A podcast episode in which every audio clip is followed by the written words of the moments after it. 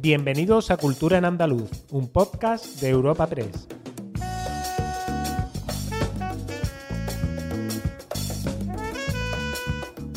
Os damos la bienvenida a una nueva entrega de Cultura en Andaluz, el podcast de Europa Press Andalucía, en el que cada semana presentamos las novedades culturales más destacadas. Soy Ana Tata y aquí a mi lado tengo a mi compañera Carlota Muñoz. Bienvenida, Carlota. Hola Ana, ¿qué temas vamos a abordar hoy? Pues junto a nuestro repaso habitual por algunos de los, de los últimos siete días de esta semana, como cada final de mes, nuestro podcast incluye una entrevista, en este caso con el periodista y escritor Máximo Huerta, que presenta su novela París despertaba tarde. Es una historia de amor y de amistad que cuenta con el París de los años 20 como un personaje más. Además, al final de esta charla os vamos a dar las instrucciones sobre cómo participar en un nuevo sorteo de cultura en andaluz. Máximo Huerta es escritor y periodista. Ha publicado novelas como Una tienda en París, La parte escondida del iceberg y Adiós pequeño, galardonada con el premio de novela Fernando Lara en 2022. Es además autor de relatos como Elsa y el mar o Partir de cero, libros ilustrados, así como una colección de columnas periodísticas recogidas en Intimidad improvisada. En 2023 cumplió uno de sus sueños de la infancia al inaugurar la librería Doña Leo, que en poco tiempo se ha convertido en un centro de convergencia cultural en el municipio valenciano de Buñol. Y ahora mismo tenemos el placer de saludarlo en los micrófonos de Europa Press Andalucía. Nos acompaña hoy en Cultura en Andaluz Máximo Huertas, que nos presenta su nueva y apasionante novela París despertaba tarde, una conmovedora historia sobre el amor y la amistad que cuenta con el París de los maravillosos años 20 como telón de fondo. Bienvenido Máximo. Muchísimas gracias. ¿Qué tal? Feliz de estar con esta novela bajo el brazo, feliz de, hablar del París de los locos años, de esta gran historia de amor que es París despertaba tarde, de la que estoy muy orgulloso. ¿Qué se va a encontrar el lector cuando, cuando se sumerja en, esta, en tu nueva novela? Esta nueva novela es un viaje en el tiempo a un siglo atrás, exactamente a 1924, a un París que ha salido de una guerra, que necesita curar la herida y que de pronto se mete de lleno en la fiesta de los locos años 20 y está los Juegos Olímpicos a punto de empezar y una mujer, la protagonista, que a la que le acaban de romper el corazón y necesita como la ciudad curarse y encontrar otra vez la alegría de vivir. Una protagonista, Máximo, que ha recuperado ¿no? de, tu novela Una tienda en París. ¿Cómo ha sido este reencuentro con ella? Pues es una novela diferente, es una novela con una mujer eh, en otro, en otro momento de su vida, en otro momento vital, en el que tiene que cuidar de dos hermanos pequeños, en el que se ha quedado sola y ha sido maravilloso volver a escribir sobre ella porque es encontrarme con alguien que me gustó crear, me gustó inventarme, ficcionar y ya hice la tienda en París. Esto no es una segunda parte, es otra novela, pero con la misma protagonista. Y eso me ha hecho sentirme muy bien y la he disfrutado muchísimo habrá sido un poco como el reencuentro, ¿no? Con una vieja amiga. Es como una vieja amiga a la que ya conozco, ya he escuchado, ya, ya, ya sé cómo habla, cómo viste, qué necesita y sobre todo es que, qué voz tiene para, hablar de pronto de nuevo otra vez en una novela. Máximo, y, para este libro, o sea, eh, está muy enfocado ¿no? en, el, París de, de, los años 20, ¿no? que juega como quizá un personaje más. El proceso de documentación, ¿cómo ha sido? ¿Ha sido complicado? ¿Ha sido intenso, supongo, no? Ha sido maravilloso, intenso, complicado, divertido.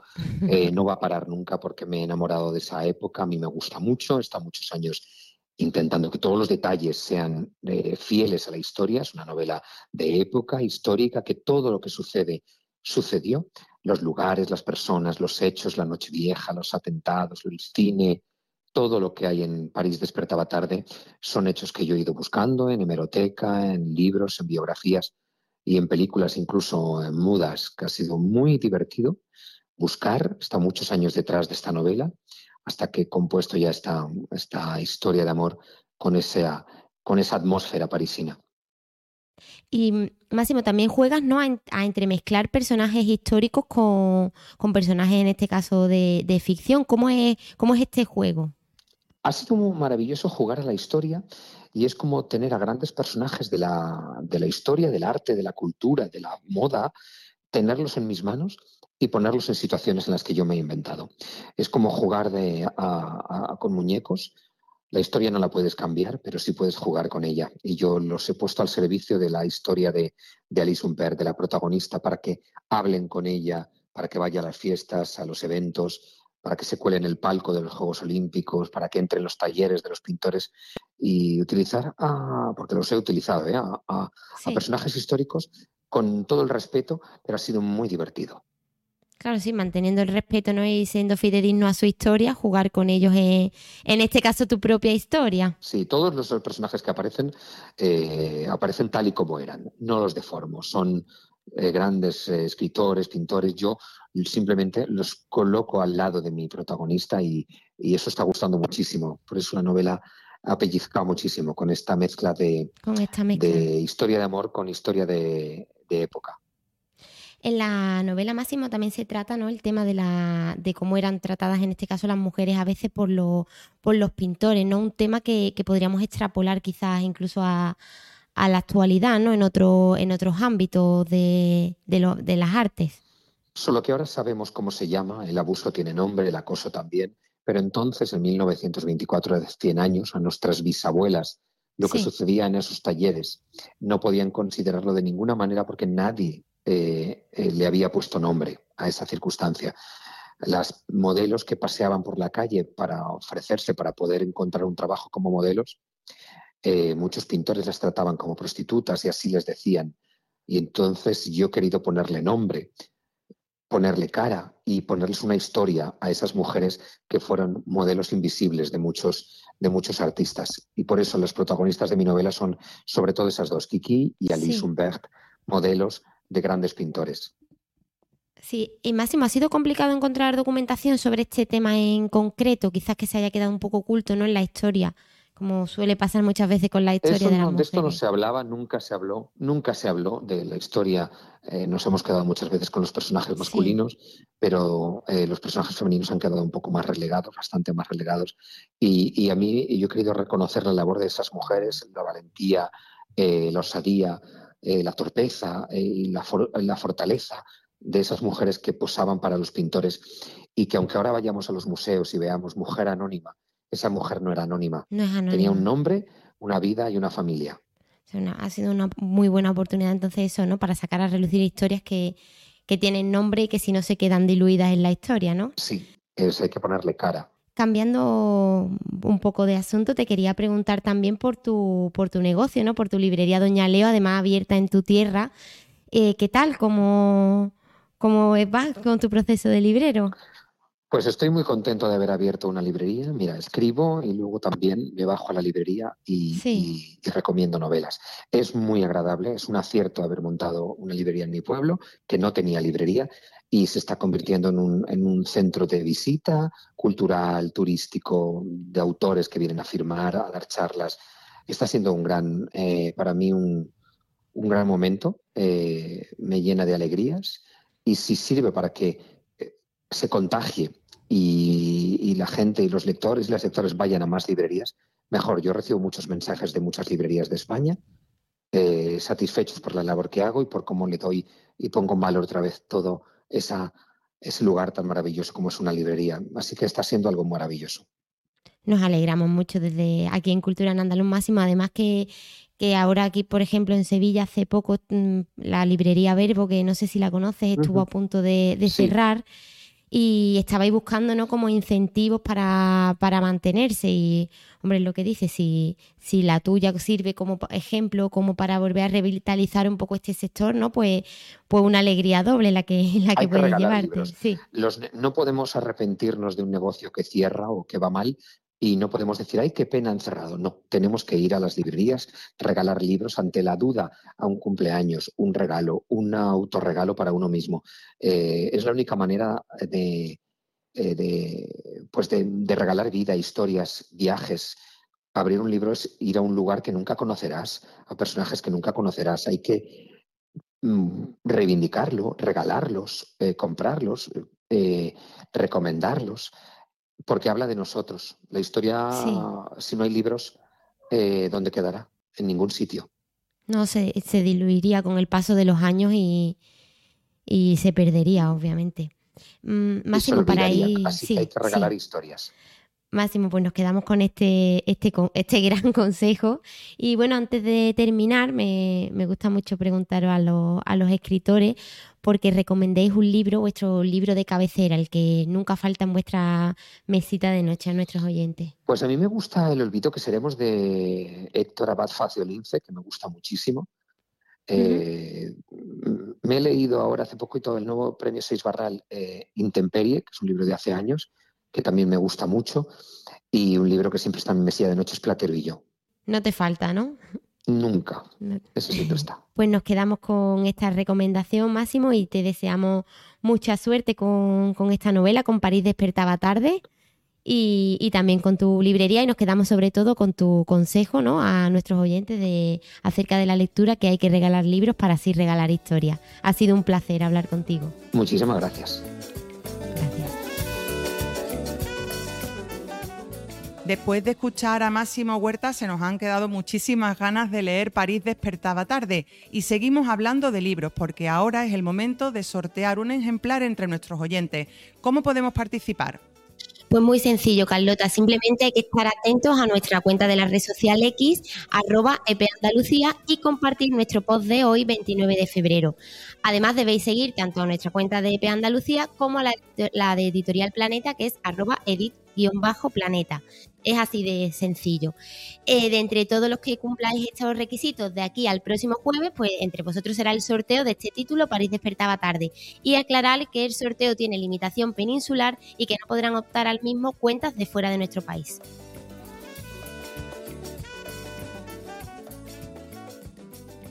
Las cornetas y tambores de Nuestra Señora del Rosario de Cádiz han marcado el paso de la gala con motivo del 28F Día de Andalucía que se celebraba este miércoles en el Teatro de la Maestranza. La gala conducida por Eva González estuvo marcada también por el sentimiento cofrade y la nostalgia de tiempos pasados de la mano de Danza Invisible y del grupo onubense Jarcha. La nota flamenca tampoco podía faltar, vino de la mano, como no, de José Merced hijo predilecto de Andalucía. Este galardón especialmente significativo para mí porque pienso que no lo recibo solo, sino que me acompaña la gran familia de artistas flamencos que dan lo mejor de sí mismos por los escenarios del mundo. Artistas maravillosos que son igualmente hijos predilectos de esta tierra porque llevan, porque llevamos el nombre de Andalucía a cualquier rincón del Durante la gala, el presidente de la Junta, Juanma Moreno, encargado de la entrega de la medalla junto al presidente del Parlamento, Jesús Aguirre, reivindicaba el liderazgo sin arrogancia de Andalucía. Andalucía es tierra de luz y por eso os convoco a todos a ser luz, a añadir luz, a ser fuerza activa de nuestra Andalucía. Os convoco a dar la mejor imagen de Andalucía tanto dentro como fuera de nuestra tierra. Os convoco a exigir el mismo trato para Andalucía que para los demás desde la fraternidad y la solidaridad con todos y cada uno de los territorios de este gran país que es España. La clausura de la gala, que duró alrededor de tres horas, estuvo protagonizada por un emocionado Pablo López, encargado de interpretar el himno de Andalucía. Se levantó del piano y cantando a capela sin micro, invitó a cantar al público para que fuera él quien cerrara el acto institucional.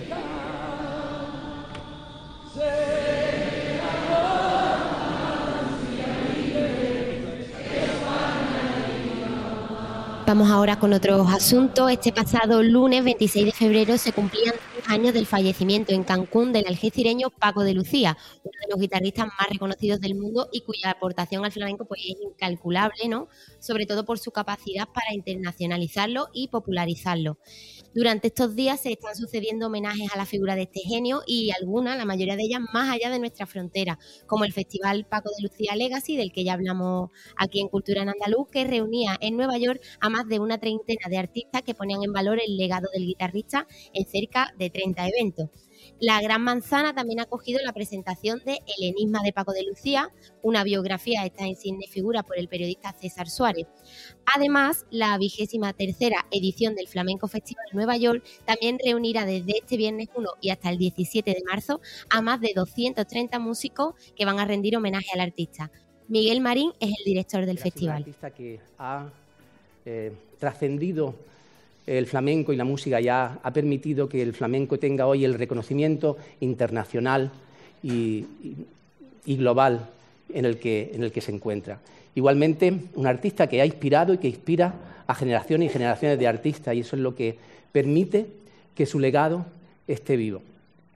Así que para mí también quiero que, no sé, yo quería, quería que fuera un homenaje de todos. Y ese homenaje de todos, por eso le hemos pedido a los artistas, a cada uno de ellos, que le hagan su homenaje personal al maestro. Entonces, que en su concierto le dediquen un tema, unos han preparado algún tema especial, otros van a hacer una coreografía, pero que el maestro esté presente durante todos los conciertos del festival. Así que creo que va a ser algo muy, muy emotivo y, y único.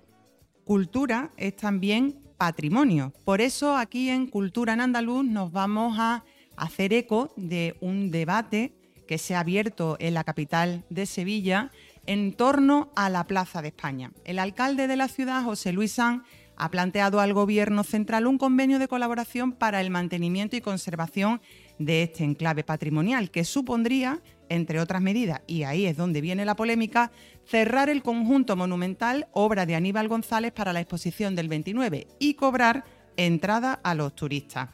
Este anuncio ha provocado una polémica desde distintos segmentos del sector turístico de la ciudad, así como del propio Ejecutivo Central, han mostrado su rechazo a esta medida.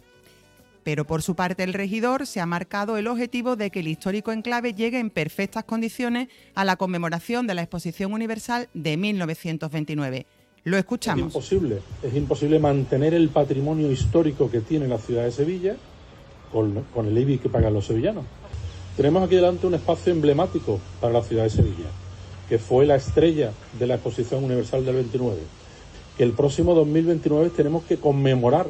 Yo me planteo como objetivo que ese espacio emblemático que tenemos ahí enfrente llegue en unas condiciones perfectas para que sea la estrella de esa conmemoración de la Exposición Universal del 29. Bueno, sin duda la polémica está ahí servida. Vamos a, dejarlo ahí a ver en qué, en qué desemboca, ¿no? Aquí lo contaremos. Nos vamos a ir ahora a Málaga, donde el Festival de Cine volverá a desplegar este viernes la alfombra roja en su vigésimo séptima edición, que trae una programación con cerca de 250 audiovisuales y actividades paralelas para todos los públicos. La sección oficial a concurso de este evento incluirá 19 películas, entre las que se encuentran El hombre bueno de David Trueba, Nina de Andra Jaurrieta o La mujer salvaje de Alan González. A estas 19 hay que sumar otras 18 que concurren en sección oficial no competitiva, eh, donde se incluye el filme de clausura, que es La familia Benetton de Joaquín Mazón. En cuanto a los homenajes, que no pueden faltar como en todo buen festival, el premio Málaga Sur será para el actor Javier Cámara, mientras que Lola Herrera se llevará a casa la Vinaga Ciudad de Paraíso, que es un premio que se entrega a los imprescindibles del cine español. Además, también se va a rendir homenaje a los directores Ventura Pons y Patricia Ferreira y a la actriz Ciar Castro, los tres recientemente fallecidos.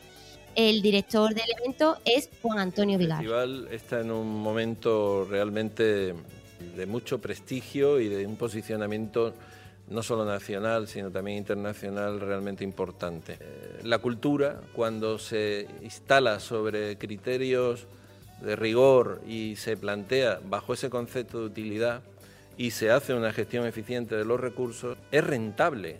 Tenemos que erradicar la idea de que la cultura es simplemente un gasto. La cultura no es un gasto, es una inversión. Y en este caso la ciudad de Málaga ha tenido la, visión de nuestro alcalde y el impulso de todos estos años para mantener esa inversión. Y hoy por hoy la cultura es un eje estratégico y punta de lanza de esta ciudad. Cerramos nuestro repaso semanal con más cine. El próximo jueves 7 de marzo arranca en Sevilla la vigésima edición de Andales Gay, el festival dedicado a la cultura queer que vendrá acompañado de un amplio calendario de eventos. Nos da más detalles su director, Andrés Vega. Este año estamos de celebración porque es el 20 aniversario eh, del Andales Gay. Eh, inauguramos el 7 de marzo los cines Nervio Plaza con una premiera a nivel nacional eh, y también con presencia de su director y protagonista. Tenemos después 10 días de, cine y de actividades eh, extra, eh, algunas gratuitas, otras de formación y de industria, y clausuramos el, 17 en los cines Cervantes. Tenéis más información en andalesguy.com. Y tras este repaso os vamos a ofrecer algunos planes para los próximos días. agenda semanal de Cultura en Andaluz.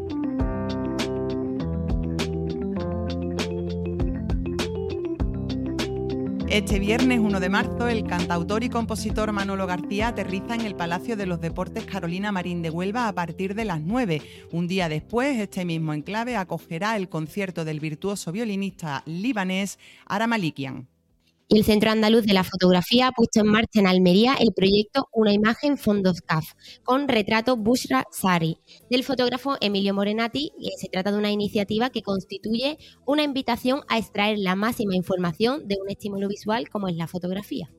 Comienza también este viernes una nueva edición del Festival de Música Antigua de Sevilla que llenará la capital hasta el 24 de marzo de una programación formada por 25 conciertos, nuevos espacios escénicos y un espectáculo mapping a los pies de la Torre del Oro. Sin movernos de la capital andaluza, el Teatro Central recibe este fin de semana dos propuestas contemporáneas del flamenco se podrá disfrutar en la sala A del estreno nacional de la personal visión, que hace Israel Galván de la consagración de la primavera de Stravinsky mientras la sala B será el espacio donde la bailadora inglesa Inca Essie Graves expondrá The Disappearing Act. Nos vamos a Benalmádena, en Málaga, donde la Orquesta de Cuerdas Españolas Concerto Málaga ofrece este viernes en la Casa de la Cultura un concierto de entrada libre bajo el título Impresiones de España, con obras de compositores como Joaquín Turina, Manuel de Falla e Isaac Albeniz, entre otros. La Sala Unicaja de Conciertos María Cristina de Málaga organiza este lunes una nueva sesión de conversaciones en el centro con el director de cine Fernando Trueba y el ilustrador Javier Mariscal, que hablarán sobre Francisco Tenorio Cerqueira Jr., músico brasileño protagonista de su cómic conjunto Dispararon al pianista. Y hasta aquí nuestra agenda de esta semana. Esperemos que, esperamos que disfrutéis de estos planes que os hemos propuesto. Y os recordamos que el próximo jueves os esperamos, como siempre, en una nueva entrega de Cultura en Andaluz. No lo olvidéis, la cultura nos hace más libres.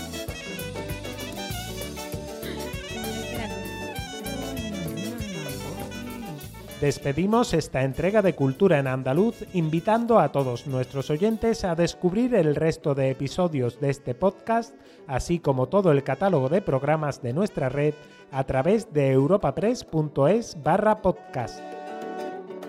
Recuerda que además todos ellos están disponibles en las principales plataformas de podcasting.